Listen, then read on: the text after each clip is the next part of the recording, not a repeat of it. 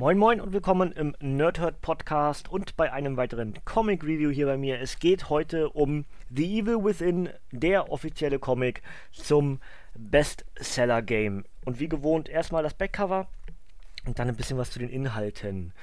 Äh, beschwört die vage, zusammenhanglose Natur von Albträumen herauf, schreibt Big Comic Page. Im Bann des Bösen als Dana Robinsons Wagen liegen bleibt, während sie dem Verschwinden ihrer besten Freundin nachgeht, ahnt sie nicht, dass ihre Suche sie geradewegs in eine Welt der Albträume führen wird. Der Autor Ian Edgington und die Zeichner Alex Sanchez und Ed Anderson präsentieren diesen furchteinflößenden Prequel-Comic basierend auf dem erfolgreichen Survival-Horror-Videogame The Evil Within von Shinji Mikami und Bethesda Softworks. Dazu schreibt Geek Sushi ein spannungsgeladener Horrortrip. Das Ganze ist für 14,99 bei Panini Comics Deutschland erhältlich und ich wollte das Ganze schon eine ganze Weile zurück reviewen. Immer in Verbindung damit, dass ich anfange, das Spiel zu spielen.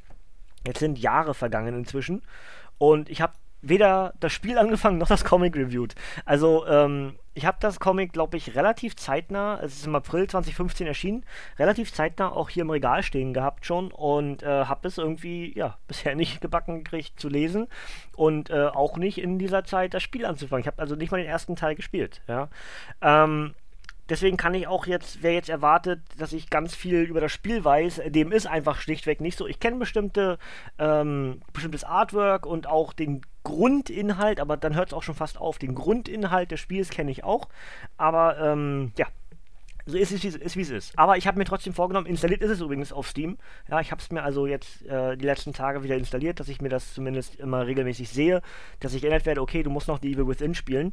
Ähm, wann ich schaffe, weiß ich nicht. Aber äh, es ist ein relativ simples Comic, es ist ein Prequel.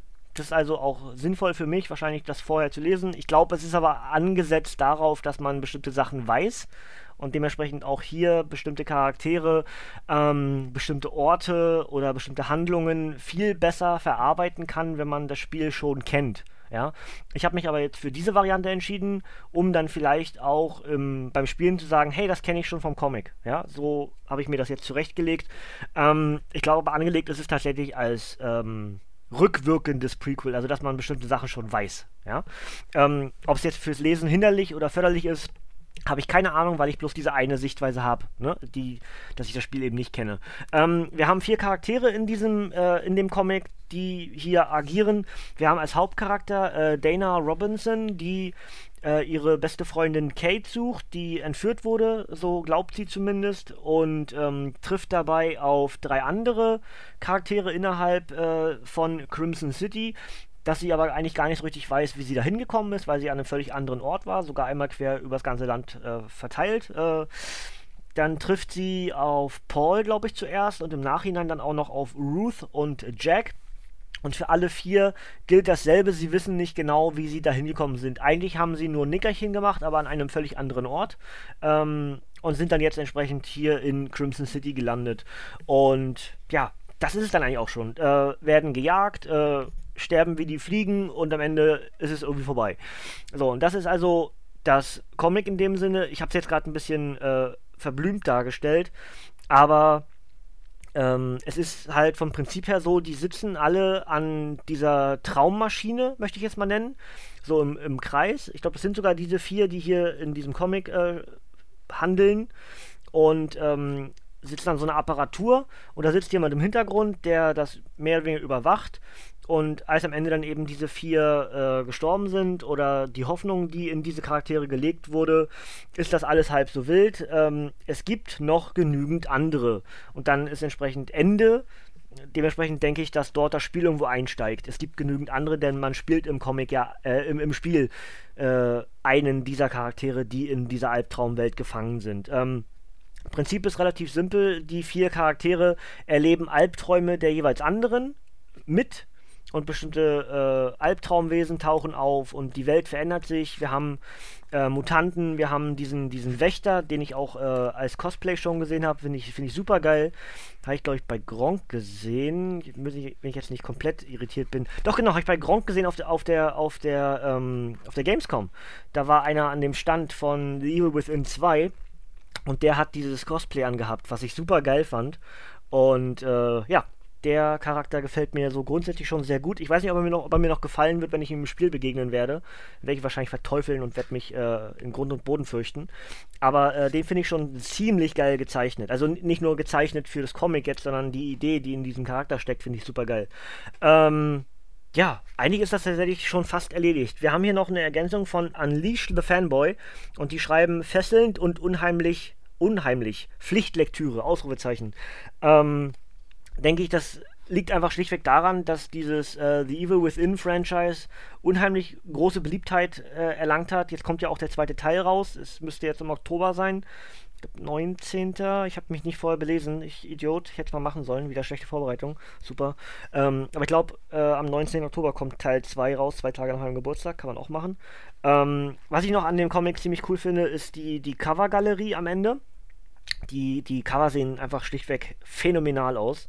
Ähm, alles rot, weiß, äh, schwarz, also die Wrestling Talk Radio Farben. ähm, und alles so blutig und, und äh, düster und halt so als Horror-Ding ist ausgelegt. Und dann haben wir Pin-Ups von den Charakteren. Haben wir zum Beispiel der Wächter. Ja, das finde ich, das, der Charakter sieht wirklich super geil aus. Dann haben wir Laura. Das scheint so ein, so ein Spinnenwesen zu sein, die an Lady Deathstrike orientiert ist. Ähm, aus dem Comic-Universum halt. Äh, dann haben wir hier der Sadist und wir haben Ruvik. Der scheint einer der Hauptcharaktere zu sein, nämlich der, der da an oder die, weiß ich gar nicht, ist es ein Mann oder eine Frau, kann man gar nicht erkennen, muss ich zugeben. Ähm, aber auf jeden Fall, er oder sie steht an diesen Maschinen mit dabei. Und dann haben wir hier die Familie Victoriano. Die haben aber in den Comics nichts zu suchen. Also die haben hier, also die ist einfach nur da. Äh, wenn ihr das Spiel kennt, dann wisst ihr wahrscheinlich mit der Familie Victoriano viel mehr anzufangen, als ich das gerade weiß. Auf jeden Fall das, ist das die Covergalerie. Und ich glaube, auch genau deswegen ist das Comic äh, durchaus sehr sinnvoll. Für alle die, die The Evil Within mögen, wird es, wird es hervorragend sein, äh, weiter in dieses Universum abzutauchen. Und ähm, es ist wahrscheinlich überhaupt kein Muss, das zu wissen, was hier drin steht, aber es ist einfach, wenn man das Spiel mag, wenn man das Universum mag, das ist ja bei mir genauso. Bioshock, Dishonored, das sind so Lieblingsuniversen von mir. Oder auch Mass Effect.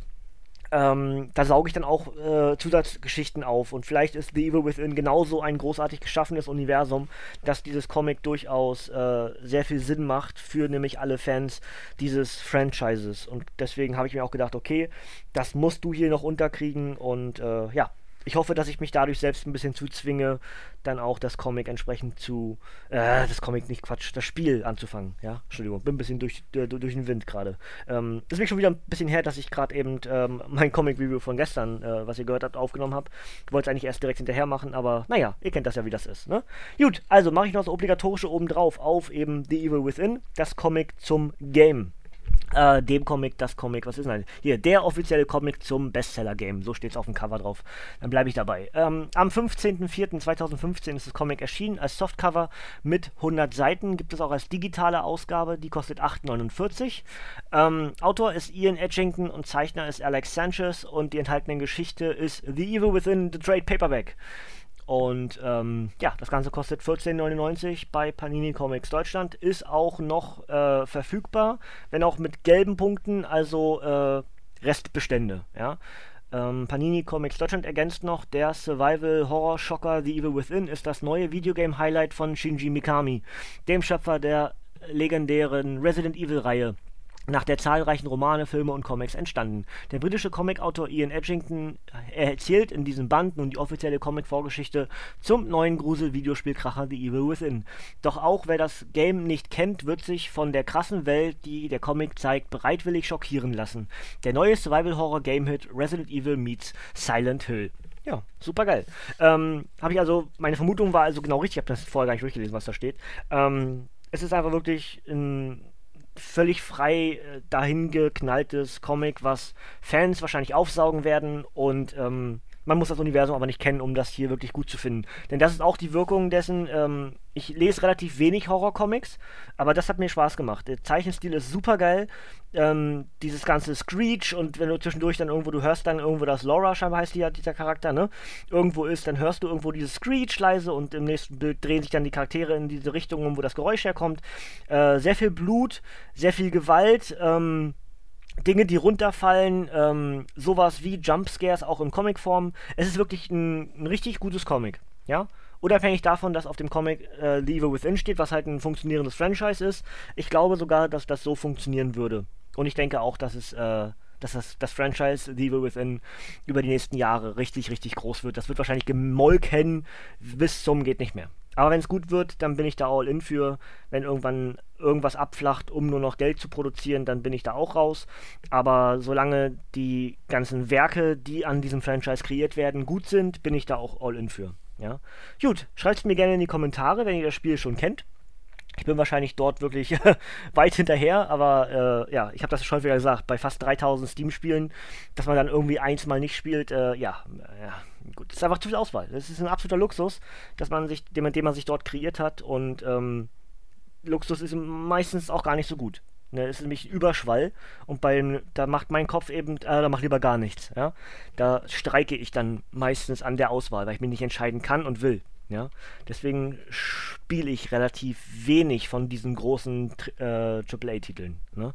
Gut, das soll es für mir gewesen sein. Äh, 14,99 wie gesagt, The Evil Within gibt es bei Panini Comics Deutschland. Schreibt mir in die Kommentare, wie euch das Spiel gefällt. Habt ihr das Comic gelesen? Habt ihr vielleicht auch entweder oder gemacht? Habt ihr vielleicht nur das Spiel gespielt und das Comic nicht gelesen? Habt ihr nur das Comic gelesen und das Spiel nicht gespielt? Äh, schreibt mir gerne in die Kommentare, was ihr davon haltet. Ähm, soll ich mehr von solchen Crossovern machen? Ich habe eine ganze Menge im Regal stehen. Äh, ich würde eigentlich ganz gerne, zumindest dann auch wenn der, wenn der Reboot hier vom Nerdhurt passiert, dann würde ich eigentlich ganz gerne was äh, Neues machen und, und äh, ja, dürft ihr gerne mitbestimmen, ob euch sowas gefällt. Ne? Gut, das soll es von mir gewesen sein. Wenn ihr es direkt am Sonntag noch hört, wünsche ich euch noch einen schönen Sonntag oder entsprechend einen schönen Wochentag, welcher auch immer gerade für euch gilt. Ja? Denkt, denkt euch den selber gerade an der Stelle. Ich bedanke mich fürs Zuhören, sage ciao, tschüss, bis zum nächsten Mal und natürlich tata.